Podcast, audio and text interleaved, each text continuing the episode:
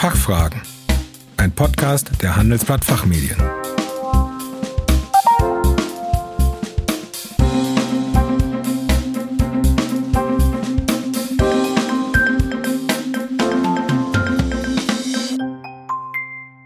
Herzlich willkommen zum Expertentalk der Handelsblatt Fachfragen. Mein Name ist Kerstin Pferdmenges. Unser Thema heute Modernisierung der Mitunternehmerbesteuerung. Man hört und liest immer wieder von der großen Bedeutung, die der sogenannte Mittelstand in Deutschland hat. Er wird als Rückgrat unserer Wirtschaft bezeichnet und ist häufig als Personengesellschaft organisiert. Personengesellschaften verfügen über keine eigene Rechtspersönlichkeit. Ihr Vermögen gehört den Gesellschaftern in ihrer gesamthänderischen Verbundenheit. Allerdings ist nicht die Personengesellschaft selbst steuerpflichtig, sondern ihre Gesellschafter sind es. Man spricht von der transparenten Mitunternehmerbesteuerung. Aktuell ist nun eine Reform des Personengesellschaftsrechts geplant. Es geht um den sogenannten Mauracher Entwurf, der vor allem das gesetzliche Leitbild der Gesellschaft bürgerlichen Rechts in Richtung einer auf gewisse Dauer ausgerichteten rechtsfähigen Personengesellschaft modernisieren soll.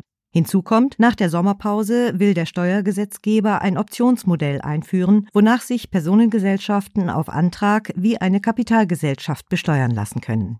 Dies alles möchte ich zum Anlass nehmen, mit Ihnen, Herr Professor Dr. Prinz, über die Modernisierung der Mitunternehmerbesteuerung zu sprechen. Sie sind als Partner of Counsel für die WTS Steuerberatungsgesellschaft in Köln tätig und befassen sich seit vielen Jahren als Wirtschaftsprüfer und Steuerberater mit Fragen zur Mitunternehmerbesteuerung und sind auch regelmäßig Autor bei unserer Fachzeitschrift Der Betrieb. Guten Tag, Herr Professor Prinz. Ja, vielen Dank für die freundliche Einladung, Frau Pferdmenges. Herr Professor Prinz, warum sind Personengesellschaften in Deutschland so beliebt? Ja, da kann kann man natürlich viel zu sagen, aber kein anderes Land in Europa äh, als Deutschland hat so vielfältige Personengesellschaften, im, vor allen Dingen im familiengeführten Mittelstand. Andere Länder kennen die Rechtsform der Personengesellschaft auch, äh, aber die Verbreitung, wie sie bei uns in Deutschland vorzufinden ist, finden Sie in anderen Ländern in dieser Form nicht. Was zeichnet äh, und was ist so besonders attraktiv äh, bei den Personengesellschaften? Und das ist kurz gesagt die hohe Flexibilität die man damit erreichen kann. Von der kleinen GBR bei, einer, bei, einer, bei einem Zusammenschluss von mehreren Personen, bei einer Kleingewerbetreibenden äh, bis hin zu großen Konzernen, die als Personengesellschaften an der Spitze organisiert sind. Äh, die ganze breite Spannbreite, die man hier sich vorstellen kann, die findet man in Personengesellschaftsstrukturen. Und besonders reizvoll ist eben, dass man dort ganz anders als im Kapitalgesellschaftsrecht viele Freiräume im Gesellschaftsrecht bei der Bilanzierung und im Steuerrecht hat und das Ganze meistens dann auch ohne mitbestimmungsrechtliche Begrenzungen. Und was sind die Besonderheiten der Personengesellschaftsbesteuerung? Ja, das ist zunächst einmal, das haben Sie auch in Ihrer Einleitung schon kurz skizziert, äh, die sogenannte transparente Besteuerung. Transparente Besteuerung heißt, ähm, dass die Versteuerung der Gewinne und die Abziehbarkeit der Verluste nicht bei der Gesellschaft selbst erfolgt, äh, sondern bei deren Gesellschaftern. Das heißt, die Personengesellschaft selbst äh, ist nicht Steuersubjekt im eigentlichen Sinne, sondern die sogenannten Mitunternehmer äh, sind die Steuersubjekte. Das hat äh, vor allen Dingen im Vergleich zu einer Kapitalgesellschaft äh, große Vorteile, aber natürlich auch Nachteile. Man muss sich vorstellen, Sondervergütungen, also Zahlungen, die die Personengesellschaft an einen ihrer Gesellschafter leistet, sind steuerlich nicht abziehbar. Das sind sogenannte Sondervergütungen. Das ist natürlich ein Nachteil äh, gegenüber der Kapitalgesellschaft. Auf der anderen Seite ähm, führt aber gerade diese Transparenz zu einer ganz hohen ähm, Flexibilität in der Besteuerung. Man kann zum Beispiel Wirtschaftsgüter aus seinem Sonderbetriebsvermögen in das Gesamthandsvermögen zu Buchwerten übertragen. Man kann 6b-Rücklagen sozusagen transferieren aus dem Mitunternehmerbereich in die Mitunternehmerschaft selbst. Also man hat eine ganze Reihe an Vorzügen, äh, die man in der Rechtsform der Kapitalgesellschaft so nicht hat. Ein großer Nachteil äh, der Personengesellschaft ist, dass man Gewinne, wenn Gewinne erzielt werden, äh, bei natürlichen Personen als Mitunternehmern immer mit hoher Progression besteuern muss, also unabhängig davon, ob ausgeschüttet wird oder entnommen wird, wie man bei Personengesellschaften sagt oder nicht. Und eine ganz besondere Herausforderung steuerlicher Art bei Personengesellschaften ist, dass man es mit einer Vielzahl von Bilanzen zu tun hat. Es gibt einmal die sogenannte Gesamthandsbilanz für die Personengesellschaft selbst, dann gibt es Ergänzungsbilanzen.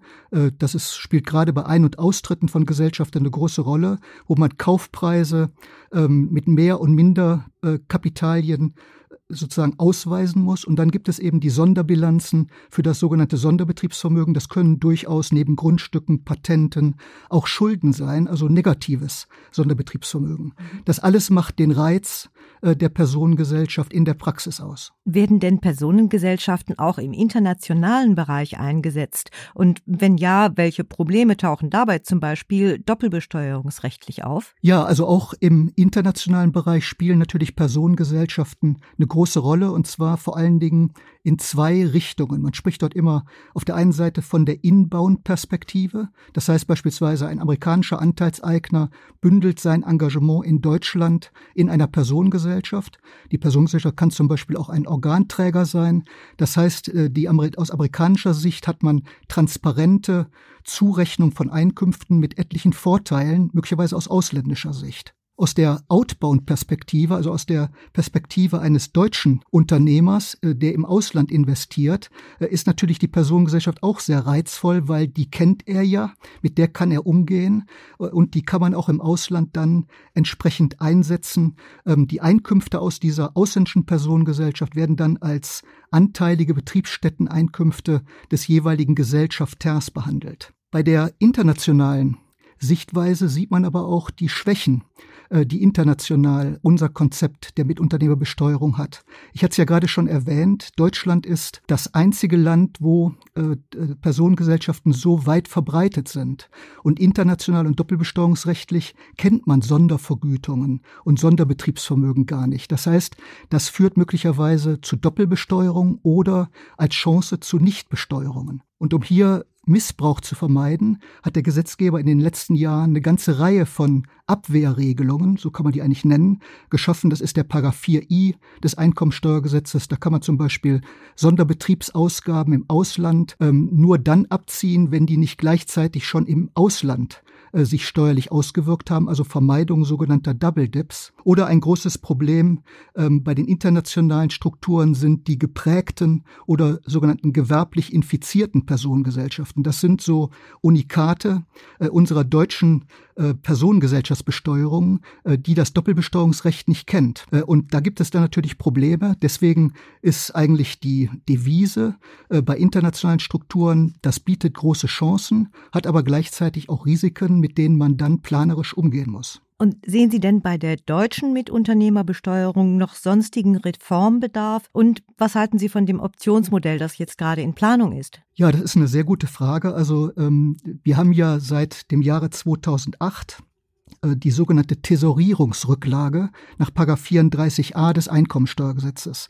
Das heißt, kurz gefasst, ähm, die, die Gesellschafter, also die sogenannten Mitunternehmer, haben die Möglichkeit, ähm, zu einem geringeren Steuersatz als in der normalen Progression im Unternehmen belassene Einkünfte, also thesaurierte Gewinne mit einem niedrigeren Steuersatz zu besteuern. Das ist eigentlich eine gute Idee, äh, die der Gesetzgeber 2008 hatte, um eine annähernde Gleichbehandlung von Personengesellschaften und Kapitalgesellschaften zu bewerkstelligen.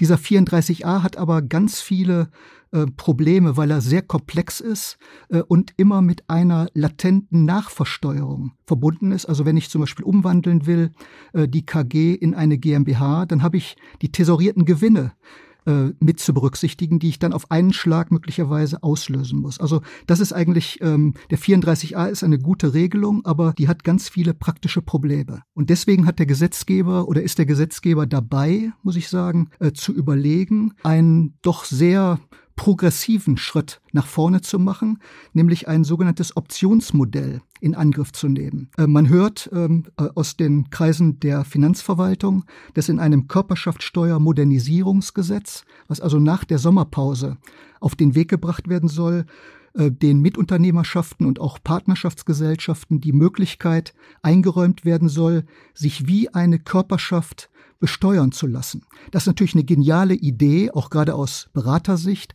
weil da kann ich gestalten. Der Vorteil eines solchen Weges wäre natürlich, dass ich dann den niedrigen Körperschaftssteuersatz von 15 Prozent eigentlich nutzen könnte und nicht in der progressiven und ähm, entnahmeunabhängigen Einkommensbesteuerung bin. Auf der anderen Seite, äh, wenn man sich mal überlegt, dass eine Personengesellschaft, denn das bleibt ja eine Personengesellschaft, sich dann wie eine Körperschaft besteuern lassen kann, gibt es natürlich eine Reihe von Übergangsfragen. Was passiert mit dem Sonderbetriebsvermögen? Was mit den Sondervergütungen? Also da gibt es eine ganze Reihe von Übergangsfragen, die man im Rahmen dieser Konzeption, dieses Optionsmodells dann mit bedenken muss. Übrigens, diese Idee ist nicht neu.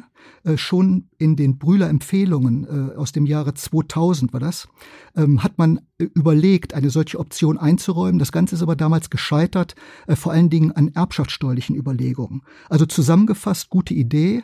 Für die Beratung natürlich ein, eine ganz interessante Möglichkeit, aber doch mit vielen Klippen verbunden letztendlich. Die man dann noch hoffentlich umschiffen wird. Zu guter Letzt noch meine Frage, was würde die Verabschiedung des Gesellschaftsrechts von der Vorstellungswelt der Gesamthand für die transparente Mitunternehmerbesteuerung bedeuten? Ja, Frau Fettmanges, Sie haben ja gerade in Ihrer Einleitung auch schon äh, diesen sogenannten Mauracher Entwurf äh, angesprochen. Der ist eigentlich in Steuerkreisen noch gar nicht bekannt. Maurer ist eine, äh, ein Ort am Bodensee und dort hat eine Expertenkommission getagt und hat dort Reformvorschläge aus gesellschaftsrechtlicher Sicht konzipiert und das Ganze ist, äh, ich glaube, das war ungefähr Mitte, äh, die, Mitte April diesen Jahres in einen Referentenentwurf des BMJ, also des Justizministeriums, äh, gemündet. Und dieser sogenannte Mauracher Entwurf, der will äh, die Personengesellschaft rechtlich verselbstständigen und ähm, das, das Gesamthandsvermögen abschaffen und zu eigenem Vermögen der Personengesellschaft machen. Ähm, das erstmal nur für Außen Gesellschaften, also auf am Markt auftretende Personengesellschaften, insbesondere die Außen GBR. Für Innen GBRs soll äh, ein anderes und äh, mehr dem heutigen Stand entsprechendes Recht bestehen. Wenn man sich das mal überlegt äh, und ähm, dann mal darüber nachdenkt, welche Steuerfolgen das hat, übrigens, das ist bislang noch gar nicht diskutiert, weil diese Expertenkommissionen waren rein Gesellschaftsrechtler, die sich damit befasst haben, also Steuerrechtler äh, waren dort nur ganz wenige äh, wohl bei den Beratungen dabei, dann fragt man sich natürlich, ob die transparente Besteuerung auf Dauer bei der Abschaffung der Gesamthand eigentlich bestehen bleiben kann. Ich glaube, ähm, so ohne weiteres wird man das sicherlich nicht machen können, denn das würde ja den ganzen Mittelstand dann erheblich ähm, betreffen mit großen Übergangsregelungen. Also von daher wird man darüber nachdenken müssen. Aber das könnte sozusagen der Beginn einer Diskussion sein, der Mauracher Entwurf, um die Personengesellschaftsbesteuerung vielleicht dann doch auf mittlere Sicht von Seiten des Gesetzgebers auf neue Füße zu stellen und dann eventuell wirklich in eine Art Körperschaftsbesteuerung für Personengesellschaften zu gehen. Aber das ist natürlich noch weit entfernt. Herr Professor Prinz, dann sind wir schon wieder am Ende. Vielen Dank für diese Antworten. Gerne, Frau Fettmann, es äh, hat mir sehr viel Spaß gemacht. Schön, das freut mich.